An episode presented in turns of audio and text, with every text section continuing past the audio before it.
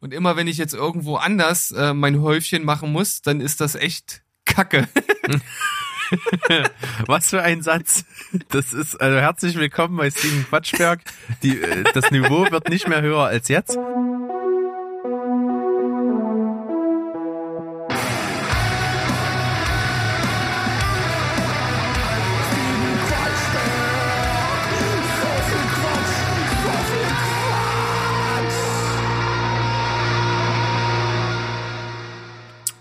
Welt, herzlich willkommen, ihr lieben Leute da draußen. Ich bin Steven von Steven Spoilberg und heute an meiner Seite, völlig überraschend, Berg. Hallo, lieber Berg. Das bin ich. Hallo, lieber Steven.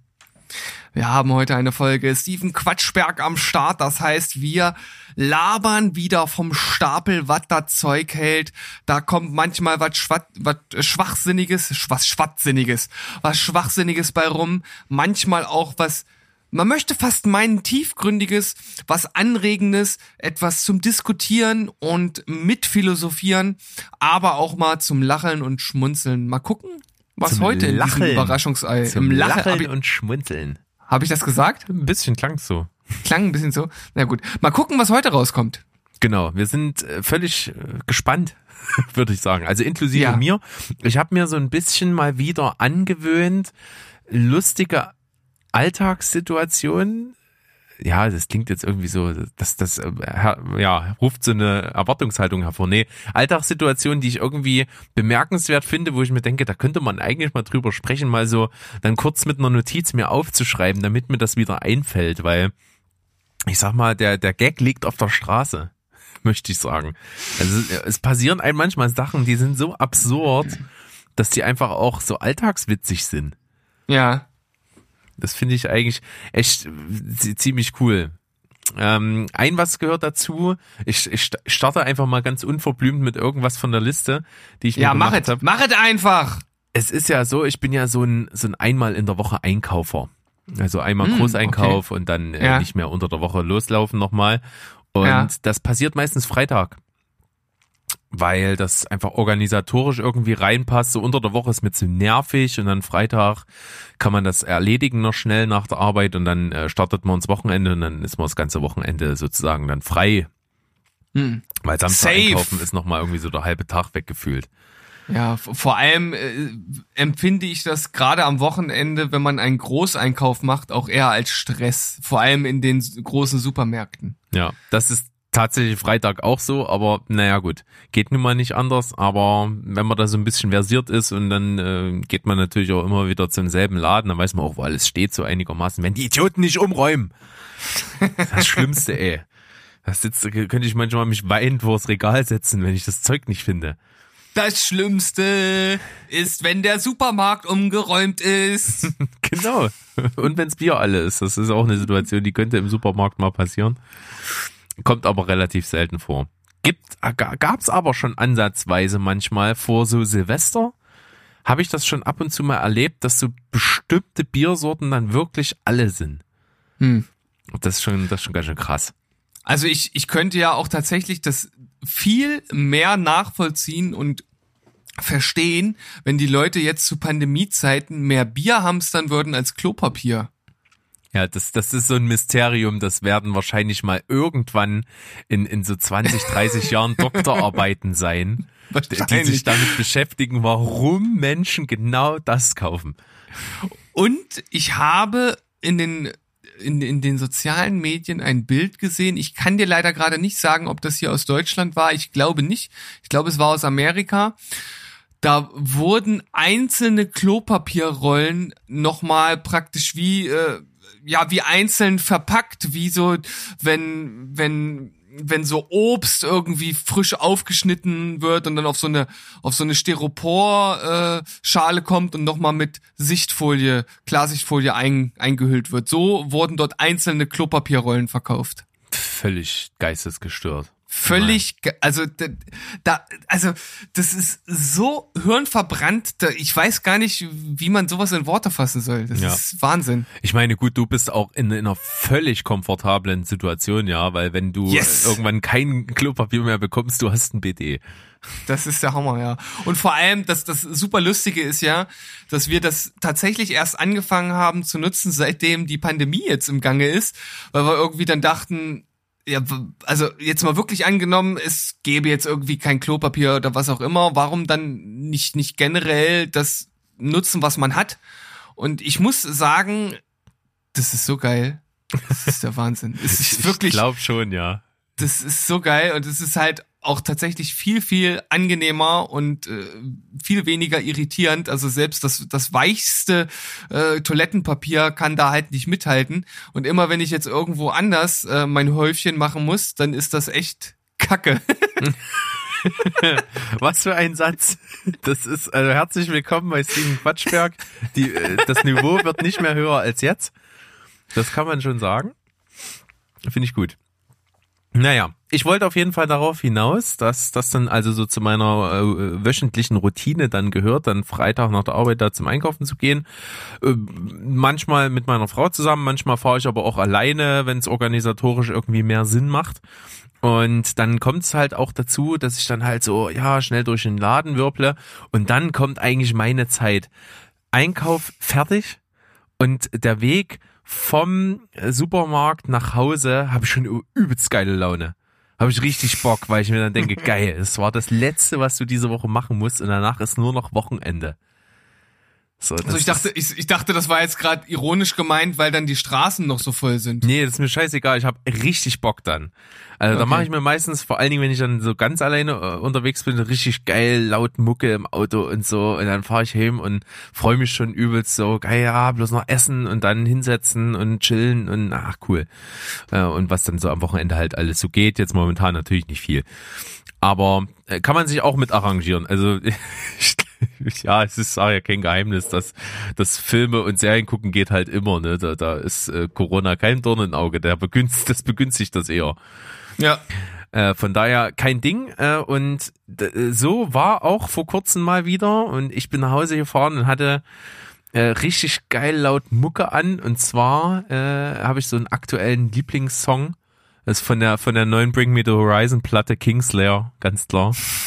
es ist, der geht sowas von ultra nach vorne. Alles weg.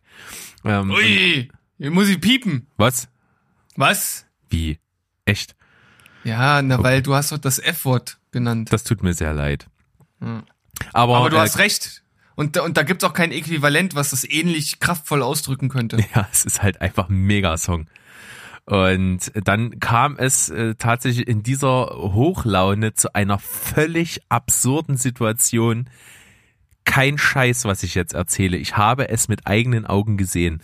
Ich fahre also äh, zurück. Da fahre ich ja manchmal auch so durch so ein, so ein Wohnviertel noch durch. Und ich kam an eine größere Kreuzung. Es waren keine Leute auf der Straße. Es war auch relativ dunkel. Da waren nicht so viele Straßenlaternen. Und an einer Ecke war eine Mauer und da stand so ein Stromkasten. Und an dem Stromkasten stand halt wirklich so eine richtige Klischeeglatze.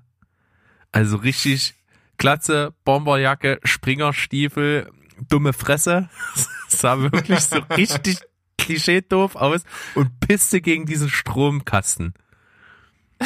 Das, ich, ich dachte mir, ey, Junge, das ist doch jetzt nicht echt. Das ist doch irgendwie ein schlechter Film oder so, aber nein, es war genauso.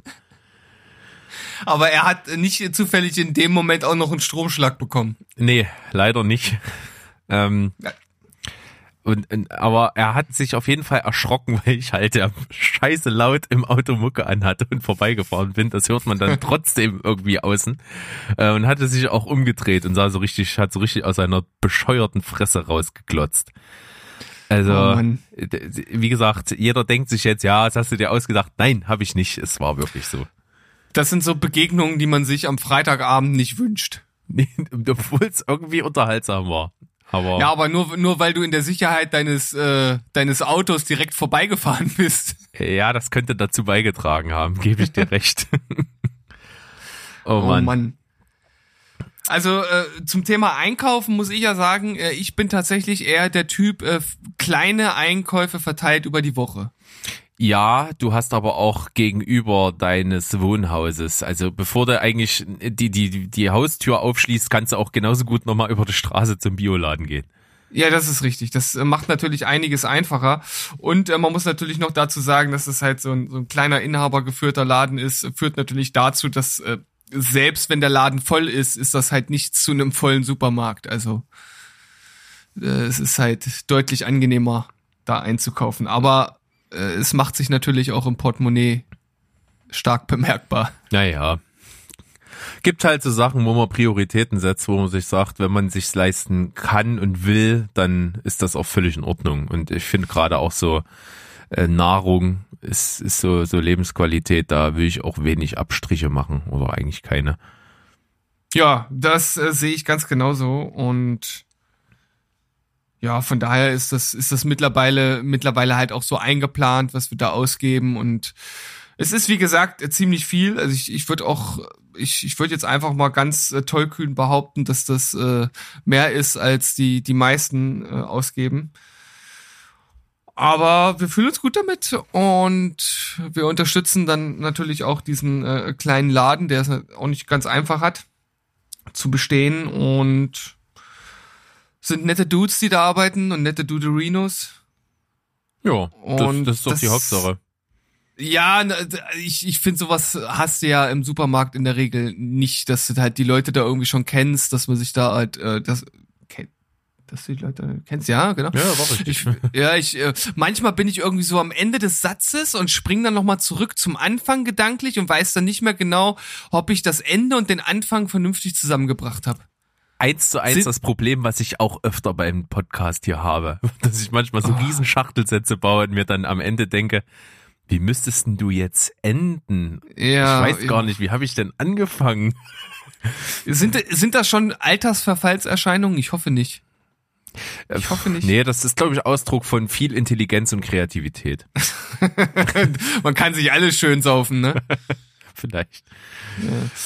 Hm. Okay, aber na, also wie, wie gesagt, und äh, genau deshalb gehe ich da echt, echt gern hin, weil ich ich muss sagen, so ein komplett voller Supermarkt, äh, also richtig einer von, von den ganz großen, die setzen mich echt tierisch unter Druck. Das ist für mich mehr Stress, als alles andere da einkaufen zu gehen. Kann ich verstehen, ja. Ist äh, durchaus wie soll man das sagen? Äh, klar, das ist dann auch die Produkte, ne? Gerade so, so ganz viele mega Discount billige Sachen und so, die ziehen dann halt auch ein gewisses Klientel an, äh, was dann halt auch schwierig ist im Supermarkt. Und da ist auch im Supermarkt, dann, da siehst du teilweise auch menschliche Abgründe. Da ist also wirklich Egoismus manchmal ganz groß geschrieben. Ja, das kann ich mir gut vorstellen. Und äh, ich muss hier an dieser Stelle schon wirklich fast sagen, dass ich mir das vorstellen kann, weil ich, oh Gott, ich weiß nicht mehr, wann ich, wann ich das letzte Mal im, im großen roten K war. Keine Ahnung. Hm. Es ist wirklich Ewigkeiten her. Es ist halt auch krass geworden, wie, wie mega äh, gestresst so Menschen in der Öffentlichkeit manchmal sind. Und auch so bei so absurden Sachen. Ich weiß noch, ich äh, wollte mir einen Einkaufswagen holen, glaube ich, und hatte Pfandflaschen in der Kiste und dann habe ich die Pfandflaschen auf den Boden gestellt, weil ich mm, ja noch noch einen Chip oder beziehungsweise einen Euro rausholen musste für einen Wagen. Und da stand ich da so in der Nähe der Wagen und da war wirklich so eine Frau, die hatte ihren Wagen schon und wollte vorbei und ich stand, also sie hätte auch um mich rumgehen können. Aber mhm. bei der, das wäre ein bisschen größerer Umweg gewesen. Ich stand schon auf der kürzesten Strecke und hab aber wirklich gerade irgendwie noch was in der Hand gehabt und dann irgendwie mein Portemonnaie gekramt und so. Und die hat mich dann halt wirklich angeplöfft, ob ich nicht mal zur Seite gehen kann. Da musste ich mein mhm. Portemonnaie wieder zusammenknütteln, wieder in die Jackentasche, damit ich die Hände frei habe, um die Kiste mit den Pfandflaschen wegzutun, um aus dem Weg zu gehen. Die hätte doch auch halt einfach die 20 äh, Sekunden, die es vielleicht insgesamt noch gedauert hätte, warten können, bis ich den Chip hab oder den Euro in meinen Wagen nehme und vor ihr einfach dort rausgehe. Aber du bist dann auch so nett und gehst zur Seite, ne? Also ich habe durchaus manchmal Spaß, das nicht zu tun. aber in dem Moment äh, war es mir einfach zu nervig, in, in, in eine Diskussion anzufangen. Aber wenn ich gerade in, in der Stimmung bin und auch gerade äh, Lust habe, dann bin ich da auch gerne mal angriffslustig. Ich muss sagen, dass ich äh, bei solchen Situationen in der Regel sehr angriffslustig bin. ja, bei dir eskaliert das mal ganz schnell manchmal. Ja, das, das kann passieren tatsächlich. Ich, also ich wäre halt einfach stehen geblieben und hätte halt geguckt, was sie dann macht. Ja. So, also ich hätte halt einfach, beziehungsweise das ist jetzt so meine Idealvorstellung, ob das dann in der Realität genauso funktioniert hätte, ist eine andere Frage.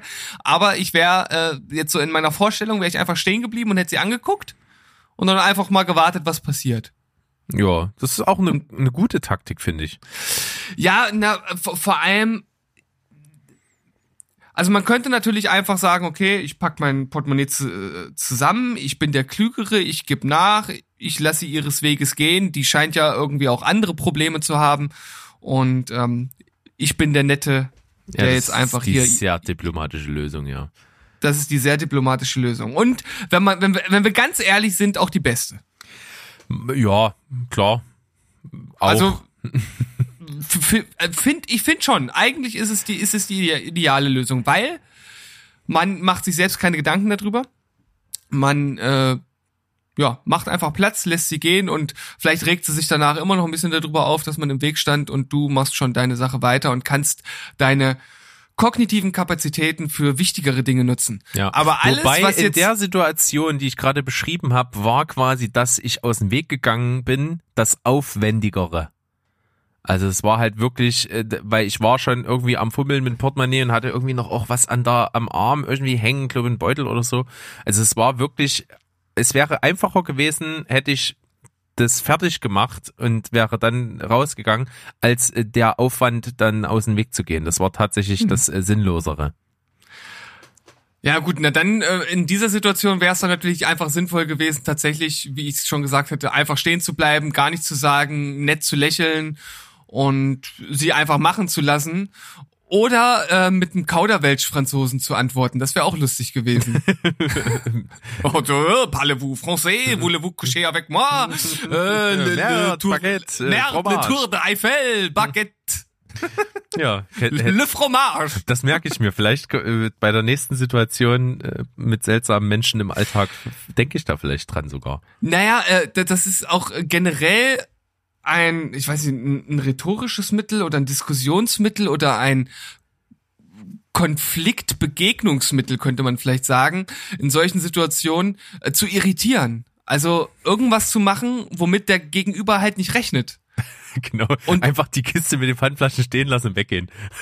ja, also äh, irgendwas machen, womit der andere überhaupt nicht rechnet, so dass die völlig perplex dasteht und gar nicht weiß, was sie sagen soll. Das ja. ist halt auch eine gute Taktik. Sowas funktioniert äh, auch auch in der Schule. So wenn die äh, wenn die Kinder irgendwie einen provozieren oder sowas und du halt einfach auf die Sache komplett eingehst und irgendwie mitmachst und die halt so irritierst, dass die halt denken, hä, warum, hä? Er müsste, er müsste jetzt doch eigentlich äh, schimpfen oder er müsste doch jetzt äh, äh, dieses oder jenes machen und ähm, machst halt was völlig anderes, dann sind die manchmal komplett überfordert mit der Situation. Das ist gut. Und e das ist Over Overload im, im Kopf. Genau, und, und ähnliches funktioniert in solchen Situationen auch. Okay, ich werde versuchen daran zu denken und das nächste Mal anzuwenden.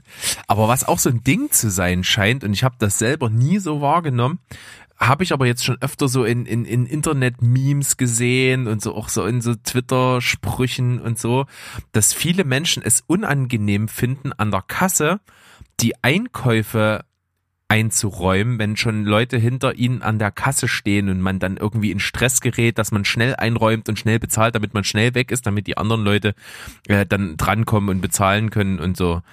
Und ich, ich, ich habe da die Arschruhe weg, aber mhm. sowas mhm. von komplett. Finde ich gut. Also vor allen Dingen auch manchmal ist es wirklich so, wenn man viel einkauft, passiert es ab und zu schon, dass man, äh, dass, dass die Kassiererin manchmal schneller ist als man selbst. Mhm. Und äh, wenn die dann schon fertig ist und quasi der ganze äh, äh, Kassentisch schon voll steht mit deinem Zeug, was du noch einräumen musst, dann räume ich konsequent das erst in aller Ruhe ein, bevor ich bezahle. Tatsächlich, das ja, ist. Und da habe ich null Problem damit. Gar nicht. Ja. Weil meine Zeit ist genauso kostbar wie von jedem anderen Idiot, der in den Laden rennt. es ist halt einfach so. Von daher denke ich, und, und die, der Kassiererin kann es mega egal sein. Ja. Die sitzt sowieso dort, ob ich schneller bin oder nicht.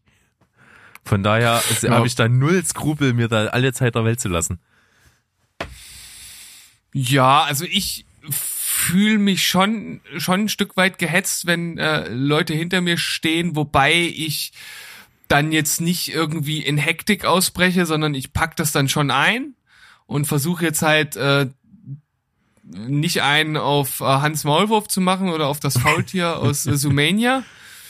Und äh, ich bezahle auch schon zwischendurch, das mache ich schon. Also ich, wenn die dann durch ist, dann hole ich schon mal mein Kärtchen raus oder meinen Geldschein und dann äh, bezahle ich und pack danach weiter ein, das mache ich schon.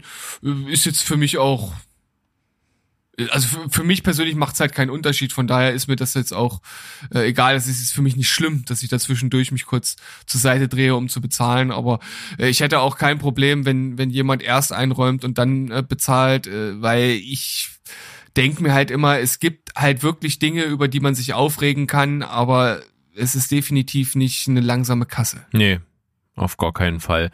Und es ist halt auch so, natürlich bei Großeinkäufen äh, ist natürlich der Fall, wenn du dann so eine Einkaufskiste hast. Unsere haben wir übrigens schon seit wirklich Ewigkeiten. Also definitiv über zehn Jahre. Also das ist, äh, und die ist unkaputtbar. Die habe ich manchmal schon so voll gestopft mit Zeug und die trägt auch jedes Gewicht, was du dort reinpackst. Die geht und geht nicht kaputt. Das Mega. nächste Mal, wenn ich bei dir bin, dann trage ich dich damit mal hoch. Versuch's mal. Also ja, wobei ich glaube, ich kann dich nicht tragen. Äh, möglicherweise nicht. Nein, du könntest Nein. wahrscheinlich nicht mal nur meinen Oberkörper tragen. Oh, der, der Fleischberg. ähm, okay, aber äh, was natürlich bei so einem Großeinkauf dann auch ist, in so einer Einkaufskiste, äh, ist dann auch äh, die übelste Challenge mit mir selber, so Tetris spielen und so, das ist mega äh, oh, möglichst Ding, alles ne? reinkriegen da und äh, ich habe auch schon Props gekriegt von der Kassiererin. Habe ich tatsächlich schon ein, zwei Mal gehabt die Situation, dass die dass die dann wirklich so beeindruckt geschaut hat und so, ey, ist auch gut gemacht jetzt. Oder, Vor oder einer, hat auch mal, einer hat auch mal gesagt, ah, früher viel Videospiele gespielt, oder? war, ey, kein Scheiß, echt so passiert. Naja, wenn du dann in der Kürze der Zeit da echt so ein perfektes Ding zusammenbaust, dann ist das auch durchaus schon einen kleinen Applaus wert. Ja, wo, wo dann sozusagen die Kiste eigentlich leer sein müsste, weil alle, alle Lines äh, geschlossen sind und als gelöscht werden würden. sozusagen.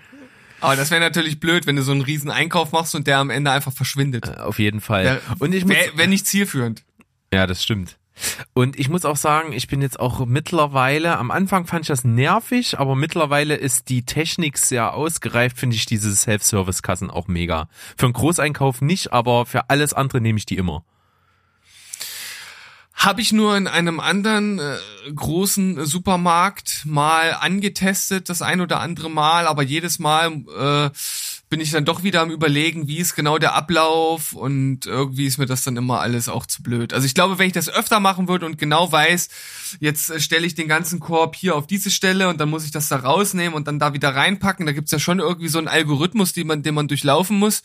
Und äh, wenn man den verinnerlicht hat, ist das auf jeden Fall total sinnvoll und spannend, aber ansonsten bin ich da sehr oldschool. Ja, aber äh, finde ich geil, benutze ich gerne und viel für kleinere Einkäufe und man muss auch sagen, da sind wir tatsächlich relativ weit hinten dran. Also in anderen Ländern ist das schon äh, der überwiegende Teil der Kassen ist genau das.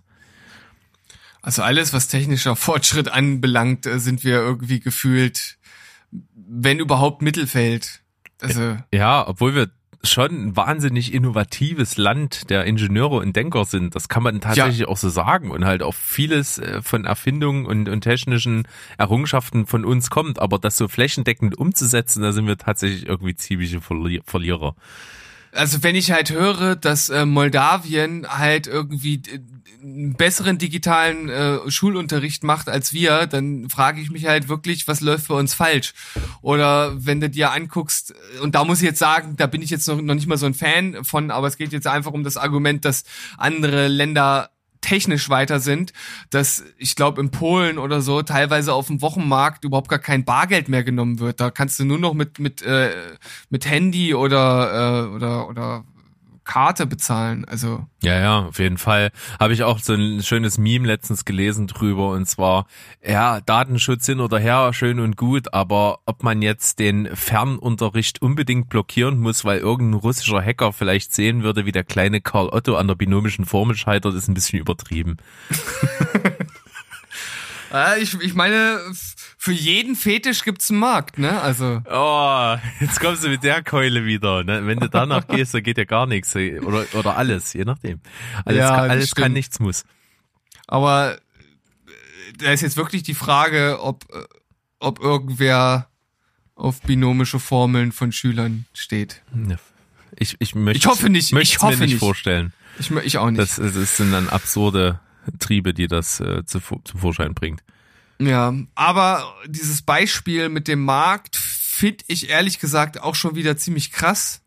Weil, äh, also ich sehe es generell so ein bisschen kritisch, dass halt äh, so, so Bargeld so komplett irgendwie verdrängt werden soll und wird, weil das halt durchaus auch Gefahren birgt.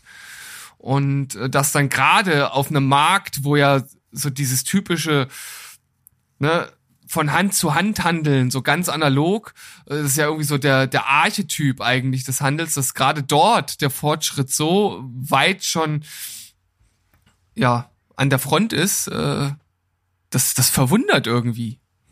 Ja, F- Fortschritt ist immer ein Fluch und Segen. Man muss immer gucken, in welchem Kontext das funktioniert oder wo es eben nur künstlich reingedrückt ist oder wie sich es praktikabel bewährt. Also das kann ich halt schlecht einschätzen. Wenn das in, Mhm. äh, wahrscheinlich, äh, ja, in Polen ist es ja so, dass halt vieles sowieso nicht mehr mit Bargeld gemacht wird, dann ist das natürlich ein logischer Schritt. Aber ja, bei uns kommt das ja auch immer mehr. Also so gerade so Apple Pay und solche Sachen äh, werden ja halt schon viel genutzt. Ähm, ich, ich bin davon quasi eigentlich auch nicht mehr so weit weg. Ich war schon immer ein, ein eher ein Kartenzahler-Typ. War, war nie viel mit Bargeld unterwegs. Und äh, äh, hab jetzt auch, äh, ja, äh, I'm late to the party, aber ewig äh, Zeiten später endlich auch mal eine, eine, eine Bankkarte, die kontaktlos zahlen kann. Äh, Finde ich, finde ich mega geil. What a Mhm. time to be alive, sage ich dann nur. Finde ich richtig cool. Äh, Und da ist natürlich das Handy statt einer Karte zücken nicht mehr weit weg von. Ja, Kannst du halt auch nicht vergessen, Tja. hast du halt immer dabei, ne? ja, gut, also, Portemonnaie vergisst man gerne mal, aber Handy eigentlich nicht in der Regel. nee, ist das so bei dir? Doch, also wenn dann, äh, also das Handy habe ich eigentlich immer dabei. Ich habe diesen diesen dreifach Sicherheitsgriff, also dass ich mal irgendwas vergesse, ist wirklich selten. Ich habe letztens mal meinen Schlüssel vergessen und das passiert mir schon also unglaublich selten und Portemonnaie habe ich eigentlich immer dabei. Das Einzige, was mir jetzt passieren könnte, ist, wenn ich jetzt zum Beispiel mit dem Online-Banking irgendwas mache und dafür die Karte nutzen muss, dass ich die dann nicht wieder ins Portemonnaie packe. Aber selbst das passiert mir eigentlich fast nie. Also da bin ich äh, relativ safe. Aber ich sag mal, äh, Bargeld hat halt trotzdem immer noch eine Funktion, ja, und äh, so bei diesen komplett digitalen Sachen, also dass du halt überhaupt gar keinen Zugriff mehr auf den Wert hast, da, ich, ich weiß nicht, ob das, ob das so sicher ist, wie sich das viele vorstellen. Also, dass das dann doch gerade, äh, was die Kriminalität anbelangt, da nicht doch auch Tür und Tor öffnen könnte, wenn es irgendwann kein Bargeld mehr geben sollte. Sicher, sicherlich ein, ein wichtiger Aspekt da dran, klar. Ich bin da noch sehr 50-50. Also es ist klar, äh, war ich schon immer einer, der viel mit Karte gezahlt hat, hab aber auch oft Bargeld dabei. Also ich, das ist bei mir noch, da ist noch keine Linie zu erkennen bei mir. Hm.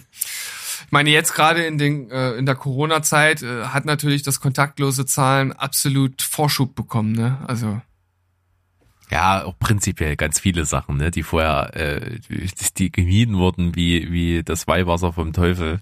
Das geht alles auf einmal. zum Beispiel. Homeoffice. Ganz Homeoffice, klar, haben ja. sich Arbeitgeber über Ewigkeiten gewehrt und um Gottes Willen nein und dann war das jetzt Anweisung, dass das gemacht wird und dann, also es hat alles jetzt so super funktioniert, Lockdown ist vorbei, okay, Homeoffice wird dann zum 30.06. eingestellt, Dankeschön. Ja. Es ist, es ist doch purer Wahnsinn. Also, äh, ich, das, das, das, sowas will mir echt nicht in den Kopf, dass erst eine Pandemie um die, um die Ecke kommen muss, dass das, was von vielen Fachleuten schon seit Jahren äh, gesagt wird, wo die Vorteile halt auch einfach klar auf dem Tisch liegen, äh, dass das halt einfach negiert wird und jetzt auf einmal funktioniert's. Vor allen Dingen, was das für, ein, für, ein, für ein Vorteil auch hat, Homeoffice anzubieten, gerade weil ja verschiedene Firmen manchmal auch einfach das Problem haben, dass sie irgendwo in der Pampa sind ja. Oder, oder, oder beziehungsweise nur auf einen begrenzten Kreis im, im, im oder eine begrenzte Anzahl von Bewerbern im näheren Umfeld zurückgreifen können, weil da einfach entweder nicht die passenden Leute wohnen oder aus was für Gründen auch immer, dann kannst du doch mal jemanden, der einen weiteren Arbeitsweg hat, äh, ja, anwerben und sagst, okay, da macht er sich den Arbeitsweg halt nur zweimal die Woche und die anderen drei mhm. Tage macht er Homeoffice. Wenn das die Arbeitsstelle hergibt, gibt's ja alles Mögliche, aber vieles geht halt auch einfach. Also da hast, erweiterst du ja den Kreis möglicher äh, super Mitarbeiter für dein Unternehmen. Also genau, vom Personal her äh, ist das auf jeden Fall eine, eine, größere Möglichkeit. Man hat einen größeren Radius. Dann kommt dazu, du brauchst halt nicht mehr äh, einen riesen, riesen Büroräume anmieten. Ne? Also du kannst das halt äh, auf jeden Fall reduzieren oder anders nutzen oder äh, was auch immer. Äh, das sind also auch nochmal Kosteneinsparungen. Und ein, einer der ganz großen Kritikpunkte ist eigentlich eines, äh, einer der ganz großen Pluspunkte für das Homeoffice, denn viele sagen, ja gut, wenn der zu Hause ist, da weiß ich ja gar nicht, ob der arbeitet, da liegen die ja nur faul vom Fernseher. Aber ich sag dir, dass äh, das genau dass genau das Gegenteil passiert, weil die Leute, die dann zu Hause sind, die müssen dann halt auch abliefern, ne? Und wenn die halt nicht abliefern, dann sind haben die auch ganz schnell ein Problem. Also die müssen ja trotzdem ihre Leistung erbringen. Ne? Und wenn sie die nicht erbringen, dann sagt der Arbeitgeber, naja, sorry, ne, dann ist halt für dich hier Ende im Gelände. So, und da muss man natürlich auf der anderen Seite auch wieder aufpassen, dass das dann nicht in zu große Drucksituationen mündet. Aber ich glaube, wenn man da so ein richtig gutes Ratio findet, dann funktioniert das auch. Glaube ich auch, ja. Und hat ja auch durchaus äh, jetzt die Praxis schon mit einer Tendenz auch gezeigt. Klar gibt's da auch wieder Studien, dass die belegen dann, nee, äh, Wirtschaftlichkeit, Effizienz und so sind dann dadurch auch nicht mehr ganz gewährleistet, kann aber auch einfach damit zusammenhängen, dass das eine Studie ist, die halt in einer Sondersituation gerade einfach versucht, Daten zu sammeln. Ne? Ist klar, ja. dass halt einfach auch äh, vielleicht nicht durchs Homeoffice die Wirtschaftlichkeit runtergeht, sondern durch die allgemeine Situation. Das wäre auf jeden Fall, ich sag mal, ein nicht ganz falscher äh, Schluss, den man ziehen könnte. Ja, absolute ne, ähm, Scheinkausalitäten. Ja. Da sind wir wieder. Ja, äh, hast du wieder irgendwie ein heißes Thema hier am Start? Äh, ich, äh, ich sprühe vor heißen Themen. Oder bin ich gespannt. Und ich habe dir, ich habe dir ja gesagt, im Grunde genommen habe ich so drei Abstufungen parat. Also eins, was so zum Thema Quatsch auf jeden Fall, nicht im Sinne von völlig sinnlos, aber auf jeden Fall eher so ein leichtes Ding ist, was man jetzt nochmal anschneiden könnte, dann so ein mittleres und dann eins, wo wir sagen, ey, das ist aber schon wieder ganz schön deeper Shit, Jungs. Ja, überrasch mich. ich ich überrasch dich, na gut. Dann, fang, dann, dann fangen wir locker und leicht an. Und zwar habe ich dir ja letztens äh, schon erzählt, oder was heißt letztens auch vorhin haben wir ja erst drüber gesprochen, dass ich mir jetzt praktisch ja, die, die neue Art des Konzerteschauens mir zu Gemüte geführt habe. Äh, da man ja nicht mehr vor Ort sein äh, darf, gibt es Bands, die jetzt auch Online-Streams ja, verkaufen. Also kaufst dir ganz normal ein Ticket, wie du das halt auch für eine Show machst und dann kannst du dir den Livestream dazu anschauen und wenn das dann auch noch eine relativ große Band ist, dann ist das auch noch sehr aufwendig gemacht und sehr imposant in Szene gesetzt und hat natürlich Vor- und Nachteile und das möchte ich jetzt hier einfach mal so zur Diskussion stellen. Ja, du sprichst und natürlich äh, von den Architects. Ja, ähm, Architects, genau. War letztens ja das große Ding äh, am vergangenen Wochenende oder am, wenn die Folge ausgestrahlt wird, an dem davor sozusagen. Und äh, das ist ja auch durchaus eine absolute Szenegröße, vor allen Dingen halt so in, in, in der Metal-Nische ist das ein Riesenname, den wahrscheinlich weltweit halt jeder Metal-Fan irgendwo schon mal mindestens gehört hat. Und dementsprechend sind diese Streams halt auch echt aufwendig gemacht. Also nicht nur äh, das Projekt zu stemmen, das in mehrere Haushalte gleichzeitig zu streamen, ist ja sicherlich auch mit einer gewissen technischen äh, ja, Aufwendigkeit verbunden. Aber es ist ja halt auch so, ne, du hast als Band also nicht eine ganze Tour, wo du mehrere Konzerte hast und dann guckst, wie du das alles machst mit der Show und dass du die jedes Mal so abfeuern kannst, sondern da werden solche Bands natürlich auch ein bisschen Geld in die Hand nehmen, um diese eine Show halt echt fett zu machen. Und da werden halt wirklich Sachen aufgefahren, Kameratechnik, Lichttechnik und solche Sachen. Und ich glaube, das ist schon ein gutes Erlebnis. Ja, und vor allem haben jetzt auch in diesem Falle die Architects nicht in irgendeiner kleinen äh, Barklitsche gespielt, sondern es war halt die Royal Albert Hall in London, glaube ich. Und äh, das ist natürlich auch ein sehr imposantes Gebäude und das dann noch vernünftig in Szene gesetzt. Auf der einen Seite ist es natürlich auch tatsächlich etwas befremdlich, halt diesen diese riesen äh, von hochkultureller äh, Vergangenheit geprägten Halle vollkommen leer zu sehen und dann halt aber diesen fetten Auftritt äh, wahrzunehmen, das ist halt schon schon so eine Gegensätzlichkeit, die auf jeden Fall sehr stark auffällt. Gerade wenn man jetzt das erste Mal so ein Livestream sich zu Gemüte fühlt, führt als richtigen Konzertersatz. Aber ich finde, es hat tatsächlich einige Vorteile. Äh, für mich persönlich ist es tatsächlich so, äh, dass ich das super geil finde, auch einfach zu Hause auf dem Sofa zu sitzen und ähm, das Konzert zu erleben. Ähm, ist tatsächlich so ein bisschen zwiespältig, weil natürlich fehlt so dieser Live- Druck, das schwitzige Nebeneinander, was irgendwie zu so einem Rock- und Metal-Konzert dazugehört. Und ich glaube, viele werden jetzt auch sagen, ja, das muss auf jeden Fall dabei sein. Aber dann kann man auch wieder sagen, naja, gerade so Architects und andere Metal-Bands, die teilweise auch massiv tiefe Stimmungen haben, was die ähm, Seiten der Instrumente angeht und wo dann das Abmischen in den einzelnen Locations manchmal echt schwierig ist, um da einen geilen Sound hinzuzimmern. Ja, dieses Problem hast du jetzt halt nicht. Also du kriegst halt einfach das perfekt abgestimmte äh, Musikerlebnis zu Hause auf die Ohren, kannst dir fette Kopfhörer aufsetzen, äh, fett über den Fernseher schauen oder wie auch immer und hast halt im Grunde genommen vom Sound und und und und Guckerlebnis das absolute Optimum. Das stimmt. Das ist auf jeden Fall ein ein ganz großes Plus und ich bin auch äh, nicht unbedingt der, der sagt, ja, so ein Konzert, das kann ich mir nur wirklich angucken, weil ich das Erlebnis brauche, da vor Ort zu sein und zwischen Menschen zu stehen und den Sound zu spüren und so. Sicherlich ist das ein Aspekt, der dazugehört, aber über die letzten Jahre hat sich das bei mir definitiv so entwickelt, dass ich zu einem Konzert gehe und die Musik hören möchte und wie die dargeboten wird und äh, möchte natürlich aber auch, dass es mir live einen Mehrwert gibt. Das ist mir auch ganz mhm. wichtig.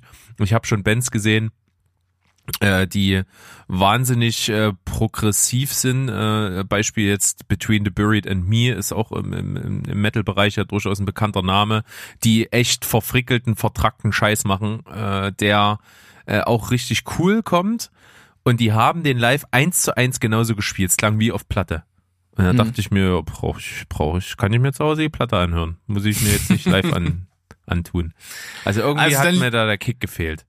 Also dann lieber so ein bisschen roher, mal mit dem einen oder anderen Ton daneben, aber dafür irgendwie mit einem anderen Impact.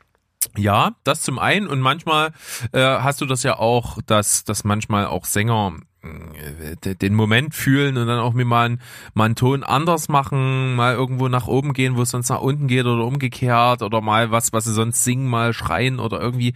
Es, das sind solche Sachen, die, die, die kommen einfach mit dieser Dynamik der Live-Situation und das ist, macht halt auch vieles aus. Mhm. Und wenn du dann noch Musiker siehst, die äh, entsprechend diese, diese Vibes, die da in der Luft liegen, auch mit aufnehmen und in ihre ganze Bewegung und wie sie sich auf der Bühne geben, mit aufnehmen, dann kann das halt ein echt geiles Ding werden. Also das, äh, das, das macht schon viel Magie aus.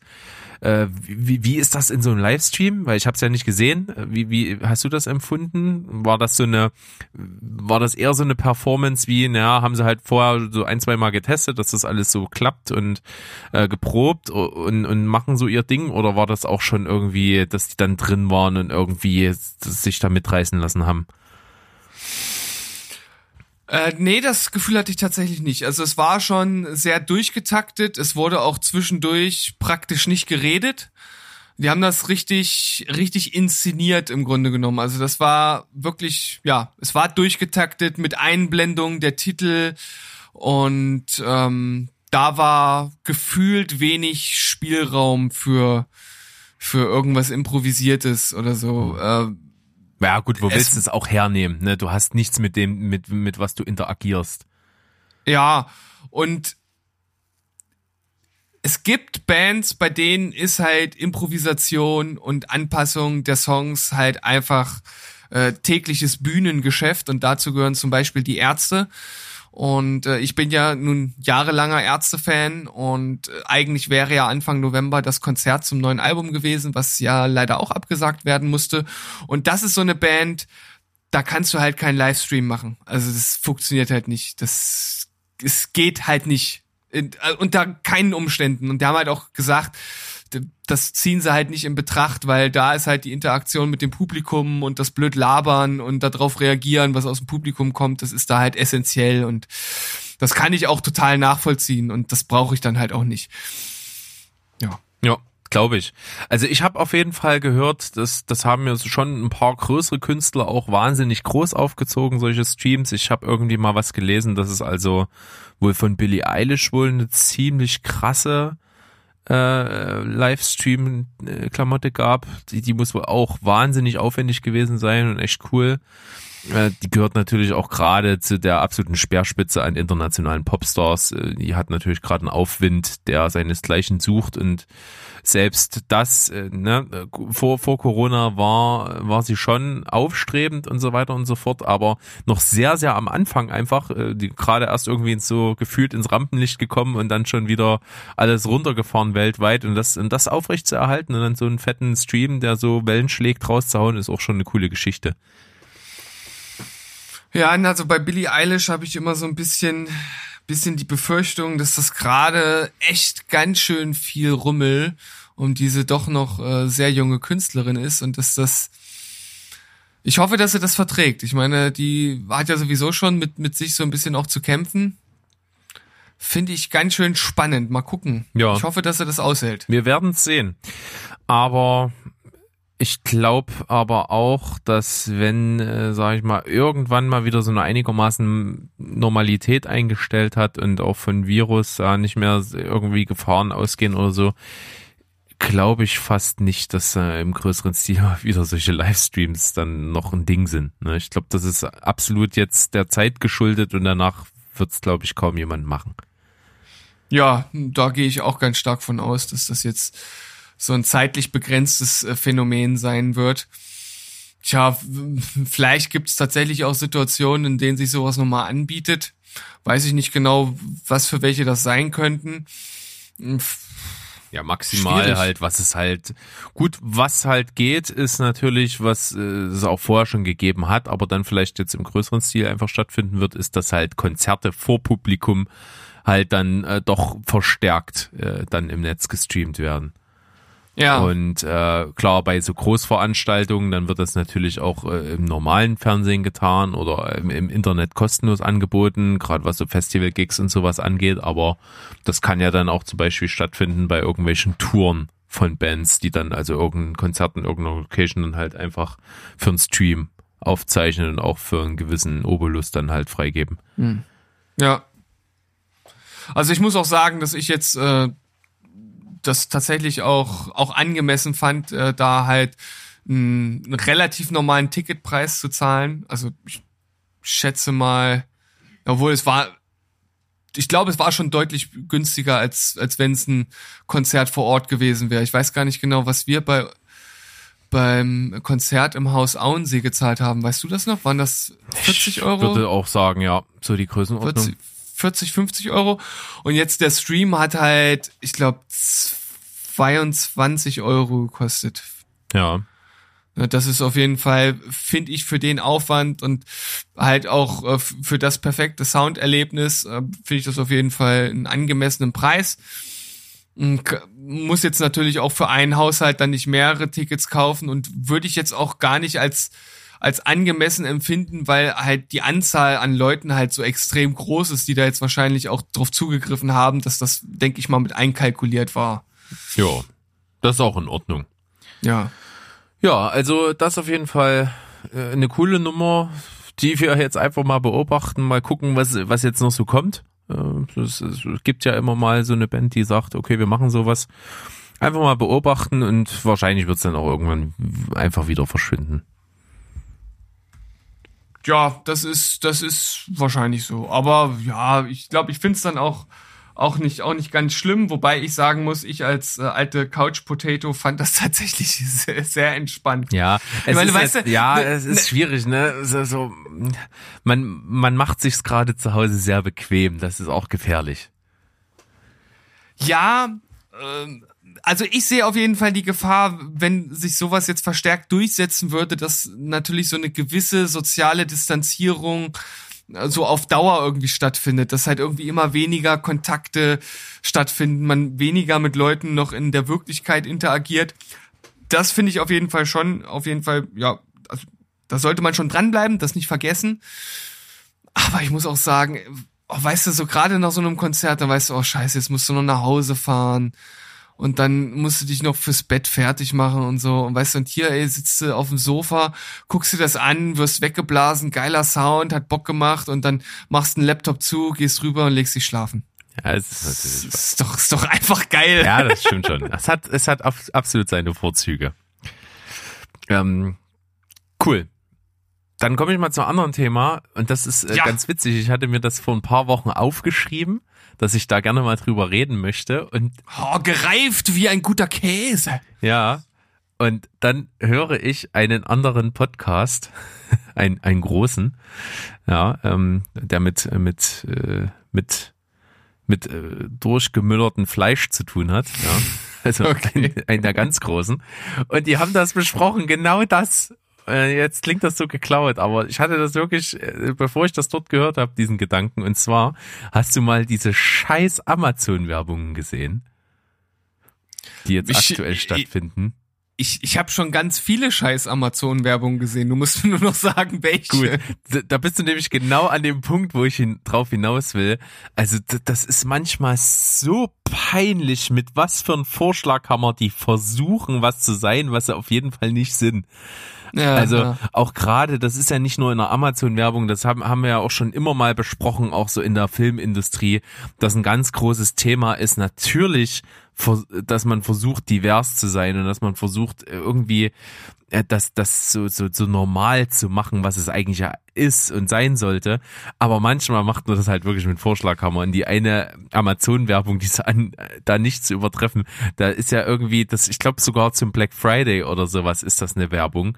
Und da ist halt wirklich im, im Zentrum der Erzählung irgendwie eine, eine schwarze Frau definitiv und die trifft sich dann irgendwie zu Hause mit Freunden und, und davon sind aber auch ich glaube noch noch zwei schwarz eine ist weiß, die sieht man nur von hinten und auf der anderen Seite da sitzt auch noch eine Lilliputanerin. Ah ja, stimmt. Hab ich äh, genau, hab ich letztens gesehen und da habe ich auch noch zu meiner Frau gesagt, ja, und dann wirklich, als ich dann auch zum Schluss dieses Bild gesehen habe äh, mit der äh, äh, kleinwüchsigen Dame, ja, und dann äh, den den Quoten kleinwüchsigen, den man jetzt noch mit reinbringen muss, den haben sie auch dabei, also wirklich äh, absoluter Hammer. Und es ist halt 100% einfach nur konstruiert. Ja, das ist ja. ja nicht, dass das irgendeinen Mehrwert hat oder irgendein realistisches Abbild von, von der Welt, in der wir leben. Ne? Das ist halt einfach nur, äh, wir, wir knallen das jetzt mal möglichst divers zusammen und dann wird das schon irgendwie passen. Ja. Es ist, es ist äh, so bescheuert. Amazon ist so woke, ist der Hammer. Aber so richtig. Also so da richtig. dachte ich mir, was, was, was soll mir das jetzt sagen? Was, was wollt ihr von mir? Mhm. Ja, schön, ihr habt äh, Leute gecastet jetzt, äh, die in euren Kram passen. Also ganz traurig. Ebenso äh, eine eine überlange Amazon Werbung mit dieser mit dieser schwarzen Balletttänzerin. Da auch? bin ich jetzt gerade jetzt bin ich gerade nicht ganz sicher, ob ich die gesehen habe. Äh, also irgendwie siehst du die da so, wie die sich irgendwie, die ist an, wahrscheinlich an der Ballettschule und freut sich tierisch auf irgendeine große Aufführung, wo sie tanzt und äh, im Alltag äh, tanzt die vorm Fernseher rum, ihren Eltern so vor der Nase und so und macht nichts anderes und dann kommt irgendwie eine Absage und die ist tief traurig, dass, dass irgendwie die Veranstaltung abgesagt wurde, wahrscheinlich gegen, wegen Corona und so. Und dann äh, ihr Bruder und irgendwelche anderen aus der Nachbarschaft bestellen da ganz viele Sachen bei Amazon und dann äh, locken die die auf die Dachterrasse, wo die dann dort äh, im Ballett tanzt und dann mit Scheinwerfern und so und die ganze Nachbarschaft guckt aus dem Fenster zu und es ist, ist so ein Schrott. Ganz ehrlich, ey, das ist ja nicht mal. Ich finde halt, wenn man sowas abgedrehtes macht, was nichts mit der Realität zu tun hat, dann muss es halt auch irgendwie klar sein, dass das jetzt irgendwas Überzeichnetes ist oder irgendwie vielleicht noch was Lustiges hat, dass man irgendwie klarstellt, okay, das ist jetzt halt einfach eine konstruierte Situation, aber das ist halt auch noch so ernst und auf Tränendrüse gedreht, das ist halt so, wie, so, so ist das Leben jetzt gerade. Hm. Aber so was hat denn schlecht.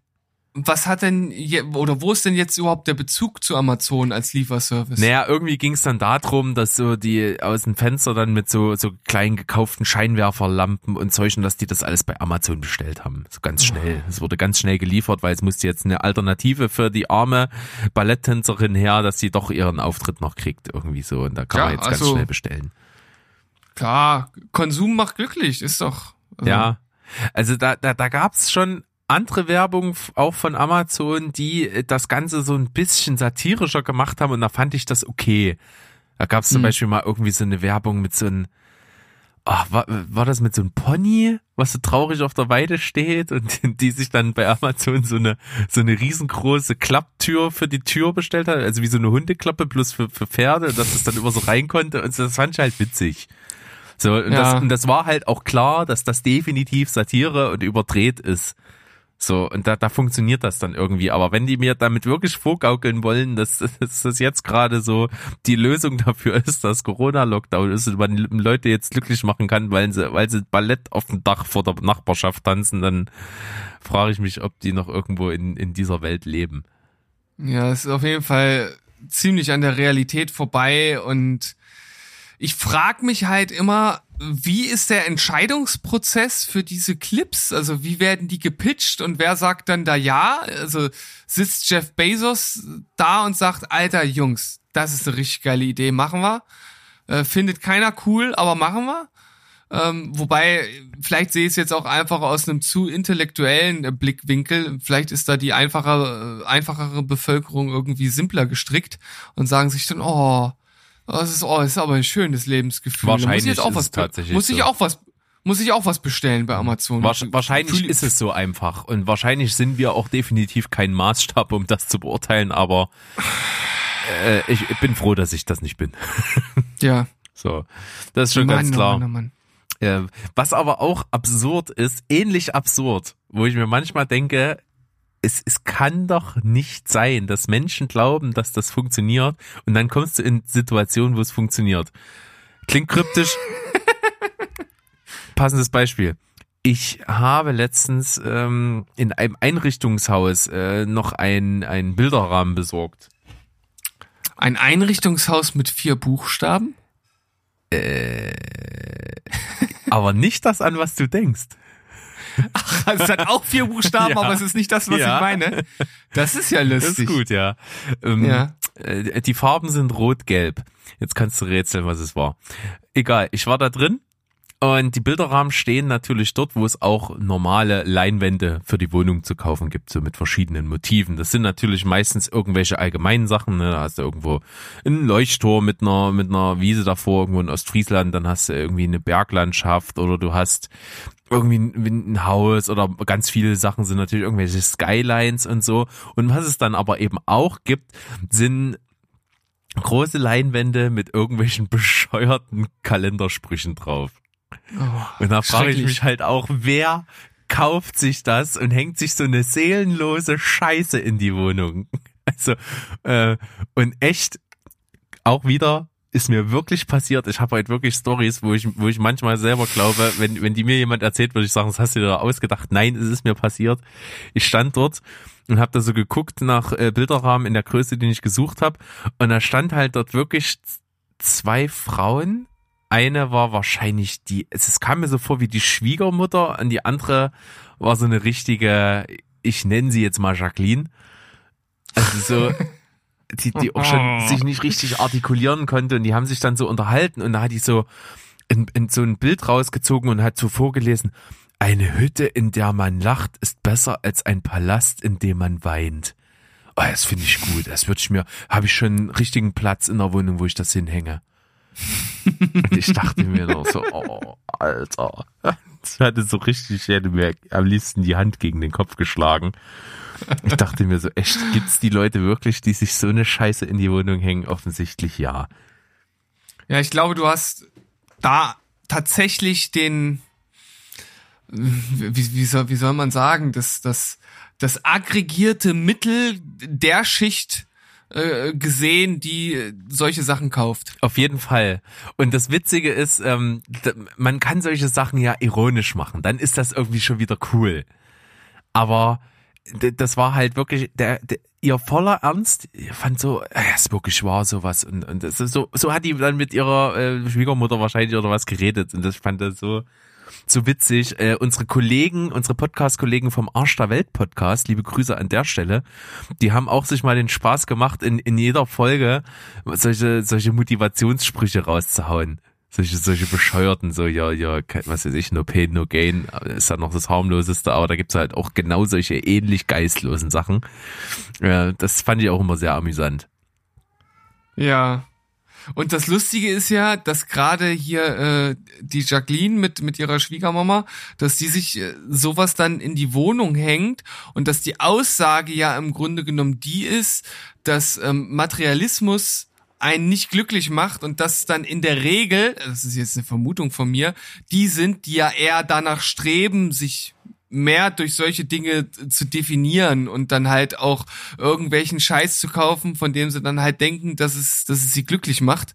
Wie zum Beispiel so ein komisches Schild mit einem blöden Spruch drauf, ähm, was äh, dann irgendwie praktisch genau das konterkariert, was deren eigentlichen Einstellungen darstellt. Also das ist jetzt meine Vermutung, Aber das vielleicht war, liegt also, da falsch. Das war wirklich gut jetzt. Also das fand ich, das ist deeper Shit. Richtig deeper ja, Shit. Ja, Sag ich doch. Ja. äh, genau richtiger Gedanke, um das äh, nochmal hier wirklich so ad absurdum zu führen, finde ich, äh, finde ich perfekt eigentlich für das Thema. Berg, hast du noch Kapazitäten für, für ein äh, hartes Thema. Na klar. Oder für ein, an, für, ein, für ein, für ein deepes Thema. Klar. Äh, also es ist generell ein, ein Bereich, der mich unglaublich interessiert und auch so in der äh, philosophischen äh, Gedankenwelt und von vielen Leuten äh, durchaus auch kritisch hinterfragt wird. Und es gibt ja generell so verschiedene äh, philosophische Strömungen, die ja auch oft eine Lebenseinstellung darstellen, ja, also wie man sich halt im, im Leben verhält, jetzt so, zum Beispiel aus moralisch-ethischer Sicht. Und ich habe äh, von meinem äh, Kumpel Sam Harris einen Podcast äh, gehört zum Thema effektiver Altruismus. Sagt dir das was? Nee, gar nicht. Erkläre mir. Sagt dir aber Altruismus nee, als Begriff? nicht so richtig. Ich kann es nicht zuordnen.